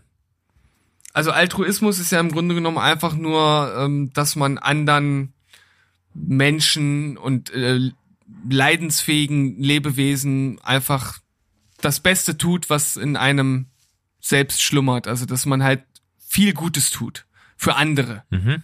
Also wenig selbstbezogen, sondern halt viel Gutes für andere tun und effektiver Altruismus ist jetzt so ein, äh, ich sag mal so ein Ding der, der Neuzeit, so der letzten äh, zehn Jahre äh, dass man einfach die beschränkten Ressourcen aus Zeit und Geld, die einem so zur Verfügung stehen, äh, halt optimal einsetzt, um das Leben von möglichst vielen empfindungsfähigen äh, Wesen so angenehm wie möglich zu machen und Leid, wo es geht, wo es nur geht, zu verringern. Und das Ganze aus einer sehr konsequenzialistischen Sichtweise zu betrachten. Also das heißt, äh, im Grunde genommen, der Zweck heiligt die Mittel. Also desto mehr Gutes meine Aktionen äh, bewirken, desto ja, desto gerechtfertigter sind sie. Also ganz einfaches Beispiel, weil das ist jetzt vielleicht alles immer noch so ein bisschen abstrakt, aber ich finde halt so diese Gedankenspiele, die dann auch in dem Podcast besprochen wurden, halt total interessant. Ähm, stell dir vor, äh, du stehst vor einem brennenden Haus und äh, da ist ein Kind drin ne, und ähm, das, das würdest du retten und dann äh, hast du ein Leben gerettet. Ja, also du hast halt... Äh, Leid verhindert in diesem Fall. Und du würdest dich wahrscheinlich mindestens noch das ganze Jahr, wenn nicht sogar noch viel länger, wie so ein richtiger Held fühlen. Also du hättest also richtig so den Gedanken, wow, ich, ich habe was richtig Gutes getan. Ja, während äh, zur gleichen Zeit in anderen Ländern ganz viele Kinder ne, jede Sekunde äh, sterben und man mit einer simplen Spende am richtigen Ort äh, ganz viele Leben auf diese Weise retten könnte. Jetzt erweitere ich das Experiment. Du hast, oder das Gedankenspiel, du hast also dieses Kind, was du dort retten könntest, und du hast äh, zur gleichen Zeit ähm, die Möglichkeit, ein äh, Picasso-Porträt zu retten, was, oh, keine Ahnung, 10 Millionen Euro, Dollar wert ist. Und wenn du das retten würdest und verkaufen würdest, könntest du das Geld nutzen, um deutlich mehr Leben zu retten als das Mädchen. Was machst du? Hm. Ja, das ist natürlich, eine, das ist immer so das Ding mit so konstruierten Sachen, ne? Ja, ähm, das ist, äh, gebe ich dir absolut recht komplett konstruierte Sache. Äh, kann man, äh, also das ist jetzt natürlich einfach, um, um den Grundgedanken sozusagen offen zu legen. Man kann das natürlich in abgeschwächter Form auch, auch anders äh, formulieren, um es ein bisschen lebensnah zu machen. Nur äh, ich finde halt immer so, so äh, äh, krasse Beispiele einfach erstmal, um einen so so vor Augen zu führen und vielleicht so ein bisschen die die Gedanken in die Richtung äh, zu lenken, finde ich eigentlich immer immer ganz ganz spannend, um sich damit auseinanderzusetzen. Ja, ähnliches. Klar ist das konstruiert. Klar, ähnliches Beispiel auch konstruiert, aber ist ja, wenn du zum Beispiel sagst, du hast jetzt auch eine lebensbedrohliche Situation, du hast auf der einen Seite halt äh, keine Ahnung, einen Forscher, der äh, von dem du weißt, dass er kurz davor steht, äh, Krebs zu heilen und du hast auf der anderen ja. Seite fünf Kinder. So. Ja, ja. Ne? Ähnliches Beispiel. Ist das, äh, zielt auf das Gleiche ab. Genau. Ähm, ist spannend, weil du natürlich mit mir sprichst, äh, mit einem Menschen, der halt sehr, sehr rational ist. Äh, und ja. der natürlich nicht umhin kommt, wenn er schon vor so einer Entscheidung steht und jetzt Zeit hat, darüber nachzudenken, natürlich auch irgendwie eine äh, in Anführungsstrichen Kosten-Nutzen-Rechnung zu machen. Also irgendwie mhm. halt schon darauf zu schauen, was ist denn das langfristig bessere oder, oder wirkungsvollere, ist klar. Trotzdem äh, darfst du natürlich auch für dich selber nicht unterschätzen, was das mit dir macht. Ja. Glaube ich. Also es ist halt auch einfach, äh, du, ne, das eine ist das Direkte und das andere ist das Indirekte, ne? Also ob den Menschen, wo du gerade siehst, wenn du jetzt nicht handelst, stirbt der, äh, nicht retten würdest, nur weil du damit vielleicht trotzdem äh, was, was besser machen kannst, was aber ganz weit weg aktuell von dir ist, dann ist das natürlich äh, rational vielleicht richtiger, aber auf der anderen Seite äh, weißt du ja nicht, ob du dann äh, tatsächlich an sowas zerbrichst, auch wenn du es dir nochmal dreimal schön redest und schön re rechnest.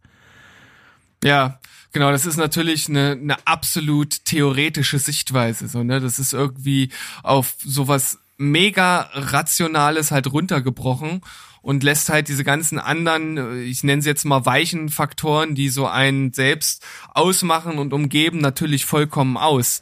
Ne? Aber ich bin halt auch so ein super rational geprägter Mensch eigentlich. Und wenn man das halt so sieht und aus rein, aus rein moralischer Sicht, muss man an der Stelle eigentlich sagen, dass es viel sinnvoller wäre, das Gemälde halt zu retten. Ja. Finde ich. Ja, also logisch. Also in der Bilanz sowieso. Also, weil du könntest, äh, das haben die auch gesagt, also es äh, gibt da so so Zahlen, äh, die sind natürlich nicht genau und manchmal schwanken die auch ein bisschen, aber ich glaube mit 3.500 Dollar rettest du ein Menschenleben.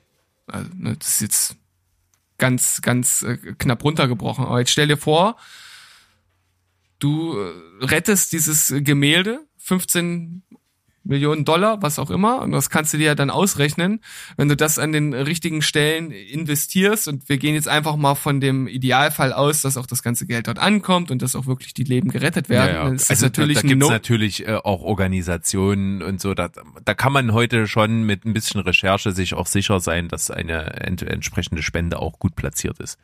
Das, äh, ja, die Möglichkeiten äh, hat man schon.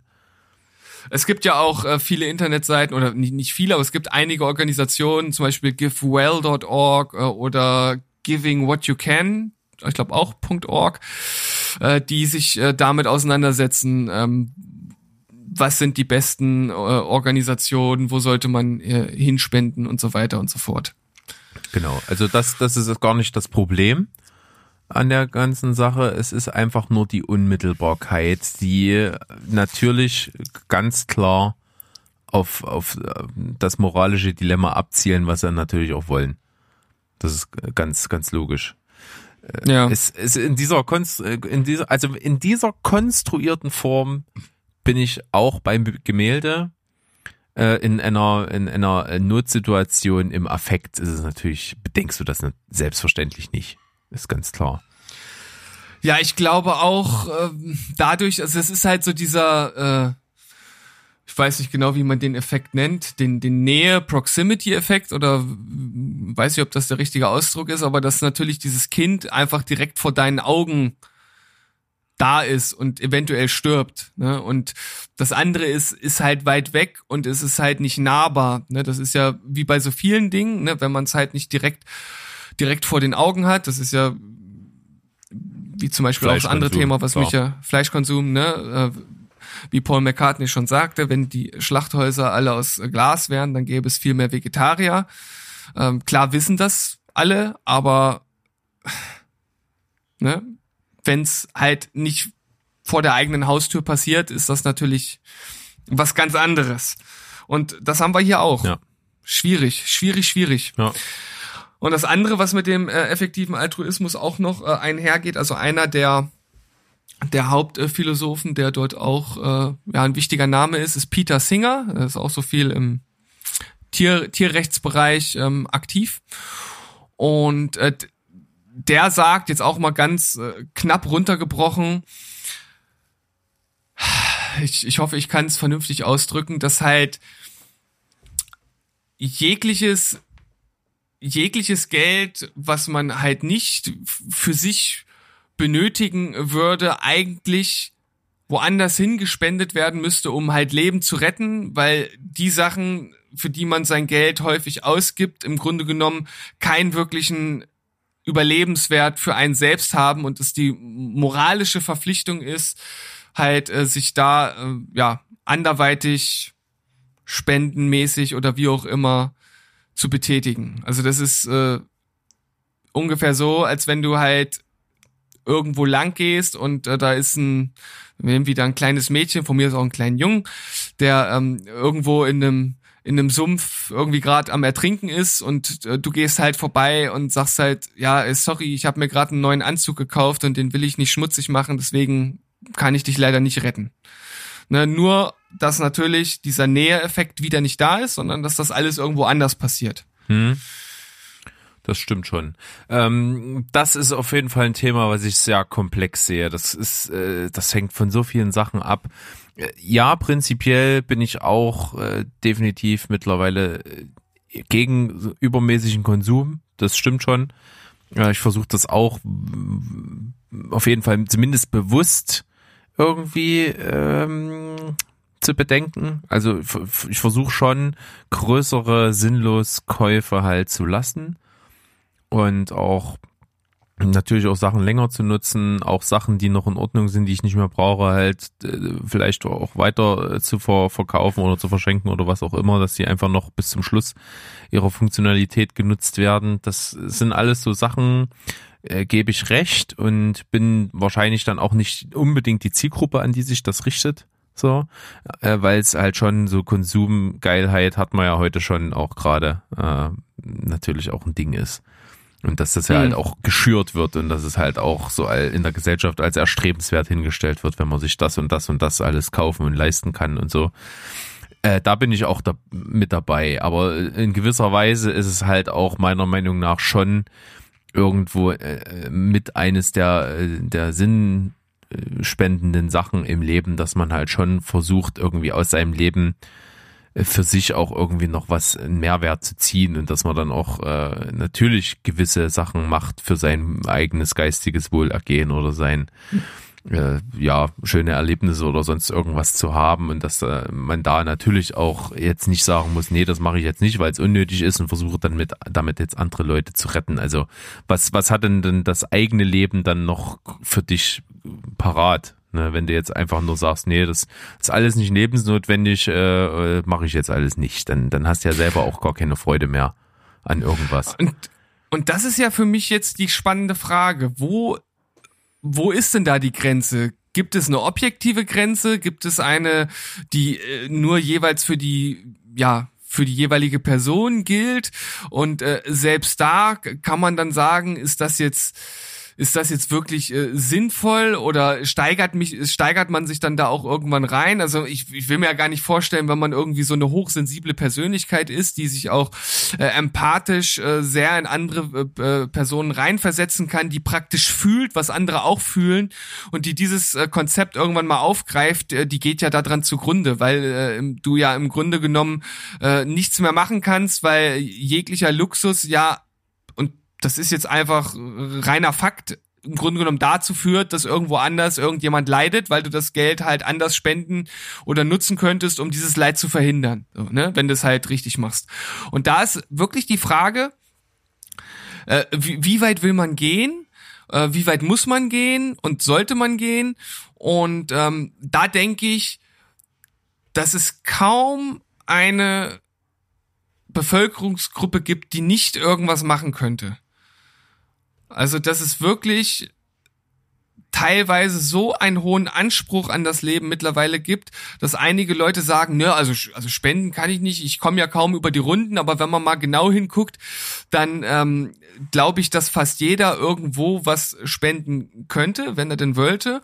Und da ist dann auch die Frage, glaube ich, die sich jeder irgendwie mal stellen sollte, ist denn diese diese Lebensqualität, die ich mir jetzt durch die Dinge, die ich mir gönne, in Anführungszeichen, jetzt wirklich das, was mein Leben lebenswert macht, oder ist das nur eine Illusion, eine gefühlte? Ja? Also ist jetzt, keine Ahnung, das einmal in der Woche essen gehen, weil ich es halt äh, bis jetzt immer so gemacht habe und weil mir das Spaß macht, äh, ist das jetzt äh, wirklich was, was ich immer machen muss? Oder ist das vielleicht was, wo ich sage, ey, wenn das wegfällt, passiert eigentlich nichts. Ich kann zu Hause mir auch was zu essen machen und den Rest äh, spende ich und weiß, dass ich äh, damit irgendwo irgendwem helfe. Und ja, das einfach irgendwie zu reflektieren und für sich da irgendwie eine interessante Balance zu finden, das ist so das, äh, womit ich mich jetzt gerade äh, rumschlage, weil ich sag mal so, meine Frau und ich, wir sind jetzt keine, keine Hochverdiener, aber wir verdienen schon ganz gut.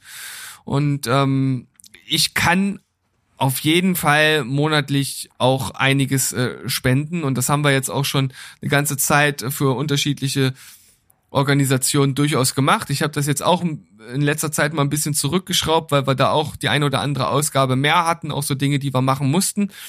Aber so insgesamt denke ich mir halt, manchmal kaufe ich mir halt auch so Sachen, wo ich dann so denke, muss das wirklich sein? Oder kann ich nicht auch hier einfach sagen, nee, das brauche ich halt nicht und es gibt mir auch keinen Mehrwert und das ist wieder nur sowas, man kauft sich das, man fühlt sich gut und zwei Sekunden später denkt man sich dann schon wieder, ja, gut, jetzt ist, jetzt ist der Effekt auch schon wieder vorbei und da kann man dann vielleicht auch andere Wege gehen. Hm, ist verständlich auf jeden Fall.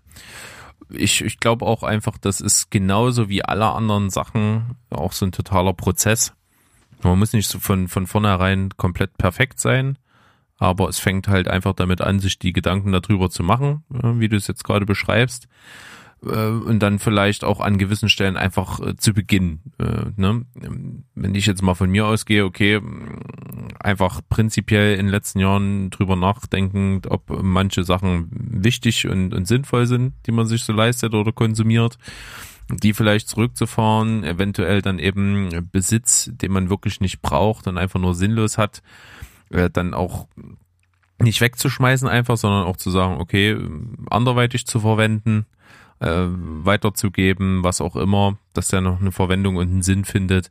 Äh, das sind ne, weg vom Konsum hin zu ein bisschen mehr Minimalismus, äh, nachhaltiger Leben und solche Geschichten. Das sind ja alles Sachen, die sind Teilaspekte davon. Ähm, und dann geht's natürlich ja. in die Richtung, was du gesagt hast, ne, so eine Spendengeschichte habe ich eigentlich noch was über, wo ich sage, das könnte ich jetzt noch einsetzen für irgendwas anderes Sinnvolles noch. Also das sind durchaus Überlegungen, die kann man so Stück für Stück vielleicht auch ins Leben integrieren.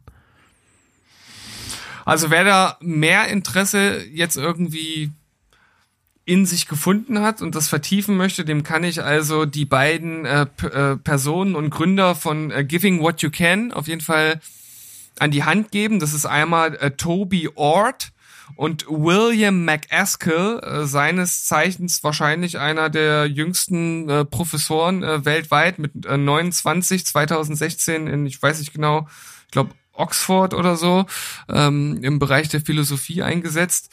Äh, sehr interessante Gespräche mit sehr interessanten Anregungen. Gibt's ähm, mehrere Podcasts, also nicht nur bei äh, Sam Harris, gibt's mit jeweils ähm, einen von den beiden ein Podcast, gibt auch einen von äh, oder mit Tim Ferriss und mit William McAskill. Ähm, da findet man einiges, kann sich dort auch auf der Internetseite selbst äh, zu informieren. Und was du eben jetzt auch schon angesprochen hast, äh, möchte ich noch mal ganz kurz aufgreifen, weil das auch so ein bisschen das war, was dann letzten Endes sich in dem Gespräch mit William McAskill in diesem Podcast, den ich heute gehört habe, sich herauskristallisiert hat.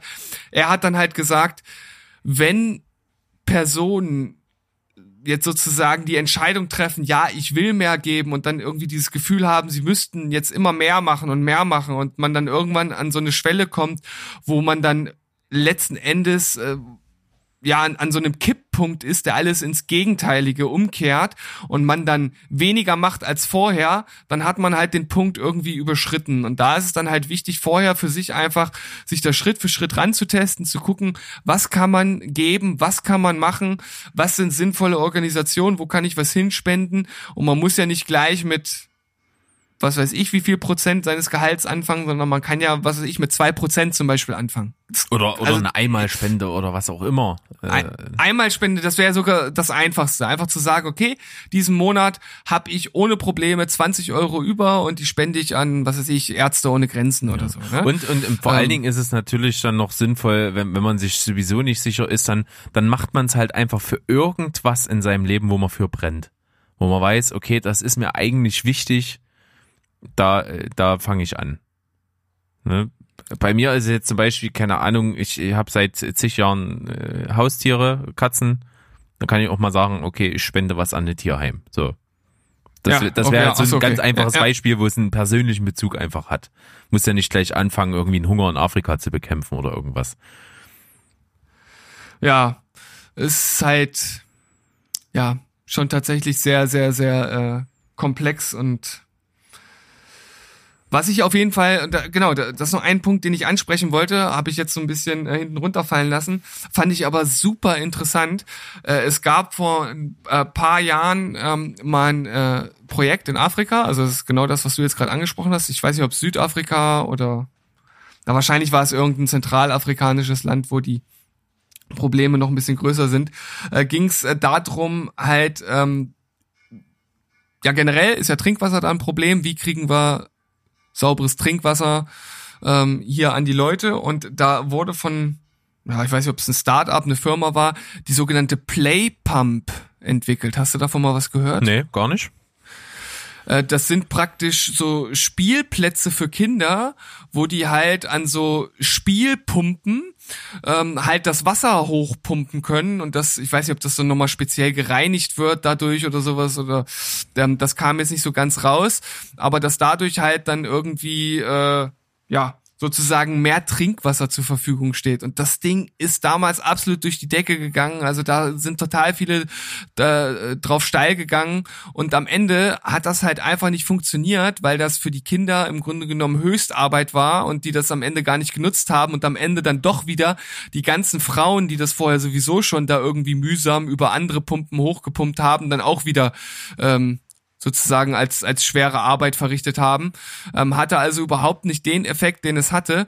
Und äh, viele Dinge, von denen man denkt, so im ersten Moment, ach, das ist jetzt aber wirklich eine tolle Sache, wie zum Beispiel äh, Spenden für, äh, für Schulmaterialien in Afrika oder ähm, dass halt mehr Lehrer dort eingesetzt werden. Äh, das bringt praktisch äh, nichts, wenn die Kinder halt äh, völlig verwurmt und krank sind und nicht zur Schule können. Deshalb wäre da der erste Schritt halt für Entwurmungskuren zum Beispiel zu spenden.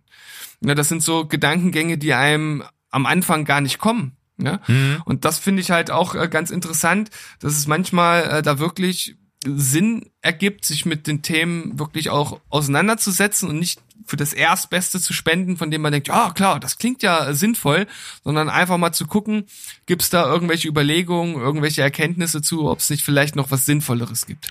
Ja, finde ich, finde ich total interessant. Habe ich auch schon Podcasts zugehört, wo es genau eigentlich praktisch um das Thema ging. Äh, da war es am Beispiel von dass es ja oft beliebt ist, dass sich auch manchmal so Prominente gerne äh, dabei zeigen, wie sie irgendwo in ein afrikanisches Land fliegen und dort irgendwie die Ärmel hochkrempeln und irgendwo einen Stein von einer Schule, die gebaut wird, mhm. irgendwie mit hinsetzen.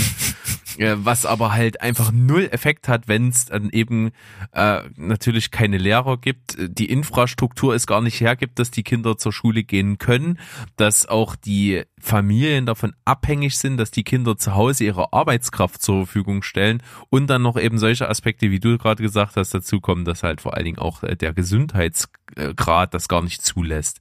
Also, dass ja. es einfach der, der, der fünfte, sechste, siebte Schritt in der Kette von Hilfe ist, da irgendwo in, in, in Haus hinzubauen, ne? als wäre das irgendwie wichtig, um, um Kindern Bildung, Bildung zu vermitteln. Ne? Du kannst es theoretisch auch in, in einer Lehmhütte machen, jetzt um es mal ganz polemisch auszudrücken. Äh, wenn, wenn alles andere vorher stimmt, dann ist es, ist, dass es ein Gebäude gibt, das geringste Problem. Ja. Ja, und ich, ich glaube auch noch nicht mal, dass die, dass das den meisten wirklich bewusst ist, dass sie damit nicht viel bewegen. Ich glaube, die denken wirklich, die, die nehmen jetzt ihre äh, Celebrity-Strahlkraft, gehen nach Afrika und machen da was Gutes. Und ich glaube, die sind dann auch wirklich betroffen von der Situation da und denken teilweise Wunder, was sie dann äh, da jetzt bewerkstelligen. Und am Ende ist es dann halt nicht mal ein Tropfen auf dem heißen Stein. Und das finde ich ein bisschen schade. Und wenn diese ganzen bekannten Leute, die halt auch viel Geld haben und da viel machen könnten, wenn denen das mehr bewusst wäre und da das Ganze sinnvoller auch in bestimmte Bahnen geleitet werden könnte, ich glaube, dass da wäre auch schon sehr, sehr viel geholfen. Ja, also es ist, glaube ich, auch eine ganz große Aufgabe heutzutage, was, was so Wohltätigkeit angeht, dass es eigentlich das Schwierigste ist, der, die Bereitschaft von den Leuten richtig zu lenken. Also ich glaube, das ist schon die Hauptaufgabe. Ich glaube, es ist heute gar nicht mehr so schwierig, überhaupt äh, groß Leute zu finden, die sich gerne engagieren möchten, die Geld geben möchten, die selber aber auch was tun wollen. Äh, gibt's natürlich auch viele, viele Positivbeispiele, auch gerade in dieser Celebrity-Welt. Also da gibt's halt wirklich viele, die einfach einen Großteil ihrer Einnahmen halt auch wirklich spenden und so und versuchen da was zu machen. Aber ich glaube, die Hauptaufgabe ist es halt einfach, das Ganze in so eine Bahn zu lenken, wo es halt auch wirklich das Maximalste bewirkt. Das ist eine große Aufgabe und die zweite große Aufgabe ist es, glaube ich, auch einfach die schwarzen Schafe bei diesen Sachen rauszufiltern. Also die wirklich die zu entlarven, die Organisation, die, die das halt hauptsächlich in der eigene Tasche wirtschaften. Das ist ja jetzt gar nicht mehr ganz so krass, aber gab es halt vor fünf bis zehn Jahren noch wirklich viel Schindluder, der da mitgetrieben wurde, wirklich da die Leute abzuziehen mit irgendeiner Mitleidsmasche und das Geld halt einfach einzustecken und es ist versandet. Ey, wie, wie, wie niedrig muss man denn sinken, um sowas echt zu machen, ey? Auf dem Leid anderer so eine Abzockmethoden ab, einzu, also es ist wirklich. Naja, aber das, das wurde ja wirklich. Fehlen mir die Worte. Zu. Ja, das also gerade in ich sag mal, noch ein bisschen länger her, vielleicht vor 20 Jahren, als auch Internet noch nicht so ein Riesending war und auch diese, diese Informationen noch nicht so krass gestreut waren, da war es ja halt irgendwie wirklich so ein Ding, das kann ich mich noch erinnern, da hat ja meine, meine Oma noch äh, jedes Weihnachten irgendwie tausend Sachen zugeschickt bekommen, wo irgendwelche hässlichen Postkarten, die angeblich von irgendwelchen behinderten schwarzen Kindern gemalt wurden, es war wirklich so plakativ muss ich jetzt einfach mhm. mal so sagen, wo du dann irgendwie spenden solltest in irgendwelche Sachen. Und da, da kannst du dir doch sicher sein, dass das definitiv nicht in die richtigen Bahnen gelaufen ist. Ja, da haben sich die CEOs auf jeden Fall einen schönen Tag auf dem Golfplatz wahrscheinlich gemacht. Möglicherweise ist das so. Alles nur Mutmaßungen, äh, Anscheinsvermutungen, sei froh, dass... Anscheinsvermutungen. Genau, sei froh, dass die Richter in Deutschland nicht aufgrund von Anscheinsvermutungen verurteilen, dann säßen wir beide nämlich schon im Knast. Das wäre unglaublich schlecht. Dann könnten wir nämlich dort draußen die Jungs und Mädels nicht mehr mit unserem Hirnquark zumüllen. Und äh, um das jetzt hier äh, nochmal äh, auf die Zielgerade zu bringen, möchte ich ein letztes Mal noch auf, ähm, auf Giving What You Can zu sprechen kommen, denn ähm, um das Ganze jetzt einfach mal in so eine ganz pragmatische Formel irgendwie zu pressen, und das ist auch deren Ansatz, äh, den sie dort verfolgen, ähm, sie möchten erreichen, dass die meisten Menschen äh, zehn Prozent ihres Inkommens für die richtigen Dinge spenden. Zehn Prozent ist schon nicht wenig, also es ist schon ist schon ein Batzen, aber äh, ähm, auf jeden Fall etwas, was machbar ist mit der richtigen Einstellung. Und da, also da bin ich auch noch nicht angelangt wäre bei uns tatsächlich recht viel. Vor allem, ich glaube, das Wären ist es dort ungefähr sogar, so 10 Prozent? Was? Ungefähr so 10 Prozent? Weil du gerade sagst, wäre bei uns recht viel. Ich würde so schätzen, 10 Prozent ungefähr wären's. Ja, yeah, das wäre das wär schon, das wären ungefähr, ungefähr. Ich bin mir nicht ganz sicher. Aber ähm, ich glaube, die gehen auch von dem, ähm, von dem äh, Bruttoeinkommen sogar noch aus. Aber das ist ja auch nur eine Richtlinie. Ne? Also man, äh, das ist ja sozusagen nur das, was man anstreben könnte. Von dem auszugehen ist, dass äh, bei der richtigen Umformung des eigenen Konsum- und Lebensverhaltens es da im Grunde genommen keine Einschränkung gibt. Und der ähm, William McAskill, der ist äh, da auch selbst krass dabei natürlich. Also der, das ist äh, auf jeden Fall, ähm, wie heißt es, uh, doing what you preach? Nee. Practice what you preach. Practice what you preach, so. Ja. Und also, man muss ja ähm, auch mal dazu sagen, für, für all die, die dann noch ein bisschen zweifeln und noch ein bisschen knauserig sind und so, äh, es hat ja, soll es natürlich nicht, aber es hat ja natürlich auch Steuervorteile. Ja. Das kann man ja auch einfach mal, wenn man es wenn man es nicht anders über die Bühne kriegt, dann kann man es einfach mal so knallhart sagen, es hat ja Steuervorteile da sind wir wieder beim äh, Konsequenzialismus, ne? Also lieber jemand macht das aus Steuergründen, als dass es gar nicht macht. Ja, richtig.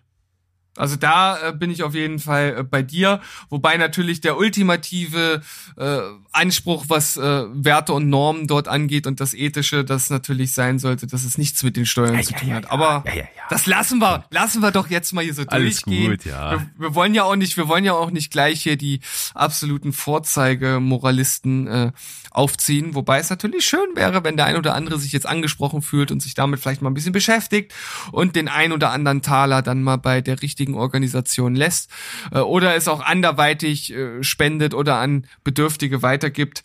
Äh, ich finde, das ist auf jeden Fall etwas, was einem auch selbst gut tut. Also wenn man wirklich mal so mit, mit vollem Herzen dabei ist und einfach das Geld weggibt und genau weiß, ich habe jetzt anderen was Gutes getan und ich kann mir jetzt mit den fünf Euro kein Latte Macchiato kaufen, dann fühle ich mich besser, als wenn ich den jetzt getrunken hätte. Ja, was aber, äh, jetzt, jetzt kommen wir natürlich wieder nicht raus. Äh, was da dazu noch ein interessanter Gedanke ist, äh, ist definitiv, wenn es denn wirklich daran hängt, dass jemand sich dann denkt, was hab ich denn davon? Warum ja. nicht Modelle aufbauen, wo man das wirklich dann auch sieht, was man tut? In irgendeiner Art und Weise. Beispiel ähm, Blutspenden in Schweden mhm. oder was? Oder verschiedenen skandinavischen Ländern, glaube ich. Äh, du, wenn dein Blut eingesetzt wird, um jemanden zu retten, kriegst du eine SMS.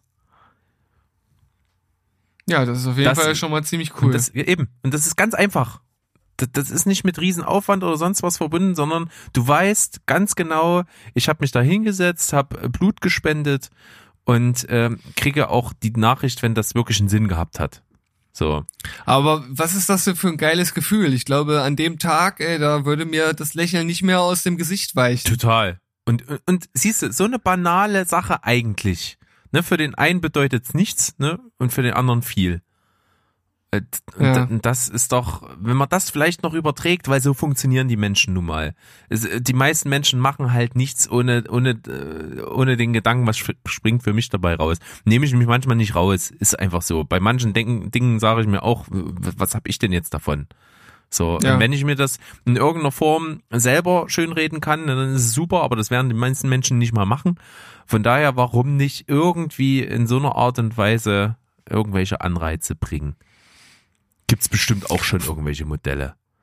Sicherlich. Und äh, Studien zeigen ja auch, dass das äh, Geben für andere einen glücklicher macht, als äh, sich selbst etwas äh, zu geben, weil ne, vielleicht auch nicht in jedem Fall, aber in vielen Fällen, weil da sind wir dann auch wieder beim Thema hedonistische Tretmühle, ne? Dass äh, man so in diesen Modus kommt, jetzt habe ich wieder das Gefühl, ich brauche was Neues und dann kauft man sich das und äh, also ich sage jetzt mal bei mir, in neun von zehn Fällen ist es mehr die Freude darauf, sich das zu kaufen, als dann wirklich das auch irgendwie zu nutzen. Äh, da ist die Freude so schnell wieder äh, weg, dass man wieder das nächste braucht, um irgendwie sein High zu erreichen. Und all das äh, oder diese fast schon Drogenmechanismus, den hat man äh, beim Geben für andere tatsächlich nicht. Also, das ist, Außer, außer man ist vielleicht ein verkrüppeltes, emotionales Nichts. Dann vielleicht, ich weiß nicht. das, das muss man, das Dann- muss, glaube ich, äh, individuell dann jeder erfahren oder eben nicht, leider. Ja. Aber das ist doch eigentlich eine, eine schöne Schlussnummer. Äh, Das finde ich ganz Ja. gut. Wir haben jetzt, wir waren heute lange dabei, haben witzig angefangen mit vielen verschiedenen Beobachtungen und äh, dann hast du mich wieder hingestellt als den, der hier nur den Quatsch reinbringt und hast selber hier die gehaltvollen Themen auf den Tisch gepackt. Jawohl! Dann ist es so, das ist die Rolle, die ich gerne übernehme, wenn wir damit irgendwas Gutes noch tun. Ich, so mache ich das, so, so rede ich mir unseren Podcast auch schön. Es ist ja nicht nur so, dass wir Spaß daran haben, sondern ich glaube, es gibt auch immer mal Sachen, wo wir Leute erreichen und denen ein gutes Gefühl geben können. Dann ist das doch okay und hat sich gelohnt. Na, vor allem finde ich das eigentlich total spannend, das so aufzubauen, weil da ziehst du erstmal die Leute so ran, haben erstmal ihren Spaß, wir, äh, wir fesseln sie sozusagen erstmal an den Podcast, um dann halt nochmal mit der Moralkeule zu kommen und dem erhobenen Zeigefinger und äh, dann nochmal richtig zu sagen, hier, ihr seid alle total schlechte Menschen, macht doch mal was Gutes. Genau. Eine hervorragende Strategie, Steven. Die führen wir einfach so fort und hören uns einfach das nächste Mal, wenn es wieder heißt Steven Quatschberg und natürlich auch, wenn es Steven Spoilberg heißt. Und bis dahin, glaube ich, einfach Tschüss, ciao und goodbye. Bleibt Spoiler und quatschfrei und nehmt mich nicht zu wörtlich bei dem, was ich eben gerade gesagt habe, denn natürlich haben wir keinen erhobenen Zeigefinger, sondern wollten nur Anregung geben. Bis zum nächsten Mal. Tschüss. Rinjauen.